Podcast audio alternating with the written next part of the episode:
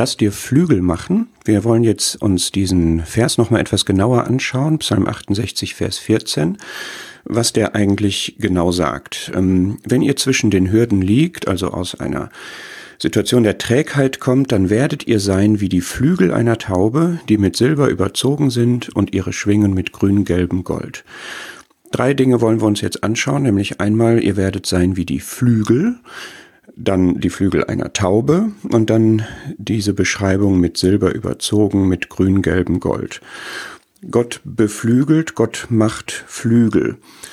Ähm, er macht nicht Beine, sondern Flügel. Wir laufen nicht durch den Matsch, wir krabbeln nicht über die Erde, sondern wir gehören zum Himmel und diese Flügel stehen dafür, dass wir uns unserer Bestimmung gemäß wirklich über den Erdboden erheben. Flügel können auch von Schutz sprechen, das tun sie meistens in der Bibel, aber hier geht es ganz deutlich um Bewegung, um Schwung, um Auftrieb und wir merken schon an diesen Begriffen, das sind alles super schöne, ähm, starke geistliche Eigenschaften, die wir nötig haben.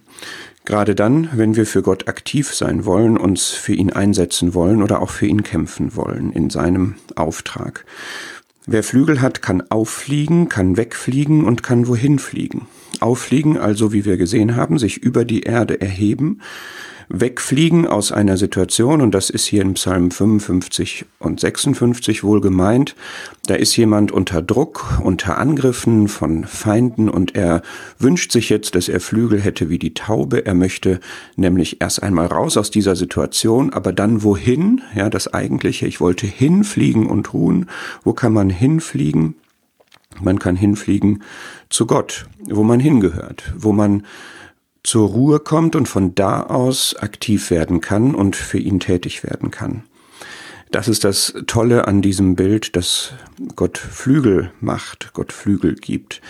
Nun sind es Taubenflügel. Wir werden in der nächsten Folge darüber nachdenken, was eigentlich für, wofür die Taube steht. Es sind jetzt keine Adlerflügel. Gott selbst ähm, benutzt für sich das Bild als Adler.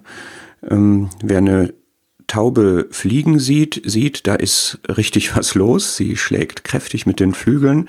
Wir sind aber nicht flatterhaft äh, für Gott, aber wir sind doch ein sozusagen normaler Alltagsvogel.